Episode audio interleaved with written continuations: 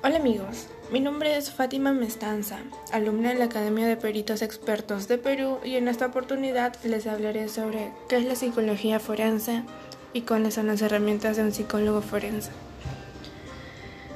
¿Qué es la psicología forense? La psicología forense es la rama de la psicología que estudia e interviene en los procesos judiciales, con el fin de aportar datos y conocimientos que ayuden a resolver los casos. ¿Cuáles son las herramientas de un psicólogo forense?